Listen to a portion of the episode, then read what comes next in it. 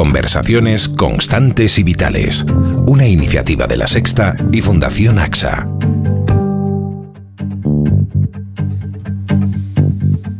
Y hoy en nuestro espacio de Constantes y Vitales les vamos a hablar de una fundación que persigue aumentar las aspiraciones de las jóvenes y de las niñas, poniéndolas en contacto con mujeres inspiradoras, que les sirvan de ejemplo y de referencia bueno, esa fundación se llama Inspiring Girls.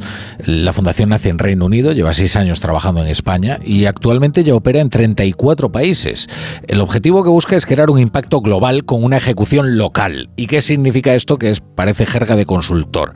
Eh, pues acercar a las niñas a la gran variedad de trabajos y profesiones que existen de forma que se convenzan de que pueden ser lo que quieran ser. Y la principal actividad de esta organización es la vuelta al cole por la que cientos de voluntarias con las que ya cuenta la Fundación vuelven al cole para inspirar a las futuras generaciones, para ser ejemplo para las niñas en edad escolar. Eh, les voy a dar un dato. Eh, las niñas experimentan una pérdida del 30% de su confianza en sí mismas entre las edades de 8 a 14 años. Ahí sufren una crisis de confianza real. Pero lo que es más asombroso es que el 67% de las jóvenes, dos de cada tres, creen que no tienen las mismas oportunidades profesionales eh, eh, que los chicos. Eh, y para hablar de todas estas cuestiones, está con nosotros Marta Pérez Dorao, que es presidenta de la Fundación Inspiring Girls y autora de libros como Calladita, no estás más guapa. ¿Qué tal, Marta? buenas tardes. Hola, buenas tardes. Oye, me ha sorprendido mucho esto de la crisis de confianza, ¿no? Entre los 8 y 14 años. Parece que es una edad bastante delicada en, la que las niñas de repente pues eh, sufren una crisis de autoestima, podemos decir, o, no se ven capaces de llegar a las mismas metas que, sus compañeros. Efectivamente, en esa, en esa franja de edad las niñas se arrugan se arrugan y esto no es eh, algo propio de una clase social, de un país, vemos que es transversal y que lo estamos viendo en todos los países en que estamos trabajando, ¿no? Y que es una edad perfecta para darles un empujón para arriba para que ellas sean conscientes de su potencialidad, porque realmente ahí pierden de vista lo que son capaces de hacer. Claro, entiendo entonces que con la vuelta al cole, por ejemplo, vosotras les ponéis una referencia y decís, oiga, que llegar a esto es posible, ¿no? Que aquí tenéis a alguien a quien emular, por ejemplo, ¿no? Efectivamente, o sea, la causa de esta falta de autoestima eh, es de muy, de muy, mm, muy variada, pero podemos poner de relieve dos cosas que también suceden y que sumado a esto pues son tremendas, ¿no? Las consecuencias. Una es que los estereotipos de género son unas barreras muy sutiles, eh, que parece que ya está todo dicho, que sobre el papel todos somos iguales, pero eh, estas barreras tan difíciles de identificar y por tanto de luchar contra ellas eh, pues siguen existiendo. Es decir, seguimos teniendo en la cabeza que hay cosas que son más de chicas y más de chicos, cosas que las chicas no pueden hacer porque son chicas. Y eso hmm. todavía existe. ¿no? Si a eso le sumas también que las niñas no tienen referentes porque eh, tanto en los medios como en las películas, en las series, eh, es muy difícil que vean determinadas profesiones, es decir, que aunque las mujeres estamos en todas las profesiones, en muchas de ellas no somos visibles, es muy difícil que opten a, a ser eso, a querer ser eso en el futuro, porque es que ni se les pasa por la cabeza, ¿no? Tengo una, una, anécdota, si quieres, muy significativa al respecto, que es en un acto que hicimos con científicas del CENIO, en el cual una niña se acerca a una ponente al final y dice, ay, si es que tú no pareces una científica. Y la señora le dice, ¿y por qué no? Dice, porque llevas tacones y los labios pintados. es tremendo.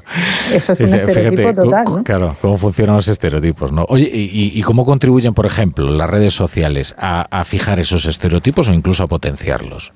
Pues las redes sociales son una oportunidad, pero también un riesgo. Es decir, eh, lógicamente contribuyen a, difundir determinados roles, determinados papeles sin control, porque muchas veces no tienen control los padres de los que las niñas ven, pero también es una oportunidad para estar ahí y para nosotros poder eh, ofrecerles mensajes positivos, referentes positivos y, y, cambiar esta tendencia. ¿no? Por ejemplo, ha habido varias campañas, una no es nuestra, pero es buenísima, que se llamaba No More Matildas, no sé si te acuerdas, que iba contra esa tendencia que hay a que las mujeres no pongan en valor sus eh, logros profesionales, sino que se los atribuyan sus compañeros hombres.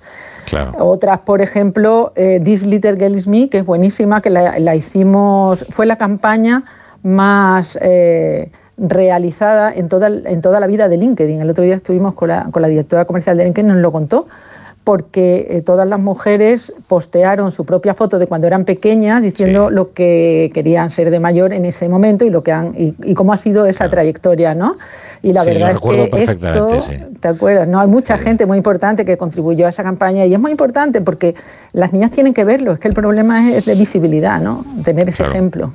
Bueno, es, además es un buen ejemplo esa campaña, ¿no? De personas que dirían, oye, ¿cómo me gustaría encontrarme con esa niña y decirle, oye, que no tengas miedo, que, que, se puede, y la prueba es que tú vas a llegar, ¿no? Lo que pasa es que al principio pues se nota un cierto vértigo. Entiendo también que hay algunas materias específicas, ¿no? Que, que son las que generan más vértigo, ¿no? Eh, se suele hablar mucho de las matemáticas, por ejemplo, ¿no? Y que por eso necesitan una aproximación eh, muy específica y muy especializada, ¿no? El misterio de las matemáticas es increíble. Mm. Tú vas a una clase y dices, que levante la mano el que sea bueno en matemáticas. Oye, las niñas que sacan un 10 no levantan la mano, no se sabe por qué. Y los niños que sacan un 6 sí. Y tú dices, ¿y esto por qué es? Pues no sabemos por qué es, pero realmente eh, es un, tema que hay que desmitificar. Es que mm, eh, hay carreras eh, que las niñas evitan eh, y, estamos identificando que son las más abstractas. Las niñas necesitan cosas que les interesen desde un punto de vista humano. ¿no? Entonces, por ejemplo, eh, ¿qué carrera es la que menos matriculaciones femeninas tiene? La física teórica, un 10%. Pues porque eso, cuanto más teórico, menos mujeres hay. Hay que mm. demostrar a las niñas que estas carreras TICS, las carreras STEM, tienen eh, una influencia en la mejora de la vida de la gente, ¿no? Es curioso que también el lenguaje tenga tanta influencia en esto, porque, por ejemplo, cuando la informática se llamaba carrera de informática, había muchas más mujeres y cayó una tercera parte de, de matriculaciones cuando se pasó a llamar por Bolonia ingeniería informática. ¿Por qué pasa mm. esto? Pues es que el lenguaje tiene una carga importante.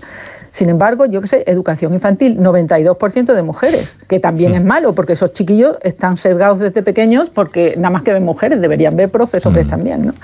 Pero realmente lo importante...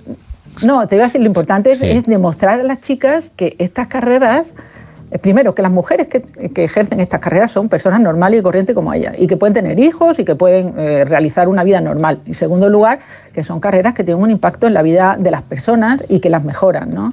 Nosotros, el club tecnológico que iniciamos con Inspiring Girl, no le llamamos club tecnológico porque las niñas iban a decir, uy, eso es de chico yo no me apunto.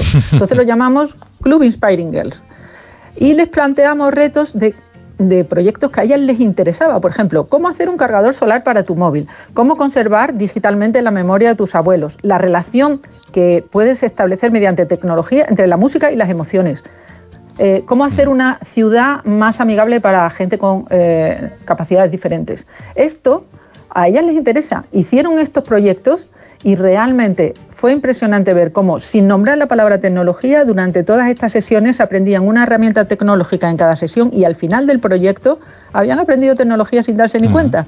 Por tanto, esto del lenguaje tiene una carga también importante. Hay que cambiar eh, la forma de comunicar y hacerlo más sexy para que todo el mundo le apetezca hacer una mm. carrera de estas, ¿no? Mm. Ahora es curioso cómo es precisamente la finalidad uno de los argumentos, ¿no? Es esto se traduce en beneficios, ¿no? Para las personas, ¿no? es una cuestión que se queda en el campo de las abstracciones, ¿no? Marta Pérez, Marta Pérez Dora, oye, muchas gracias por estar hoy en, en La Brújula, aquí en Constantes y Vitales. De nada, muchísimas gracias a vosotros por darnos voz.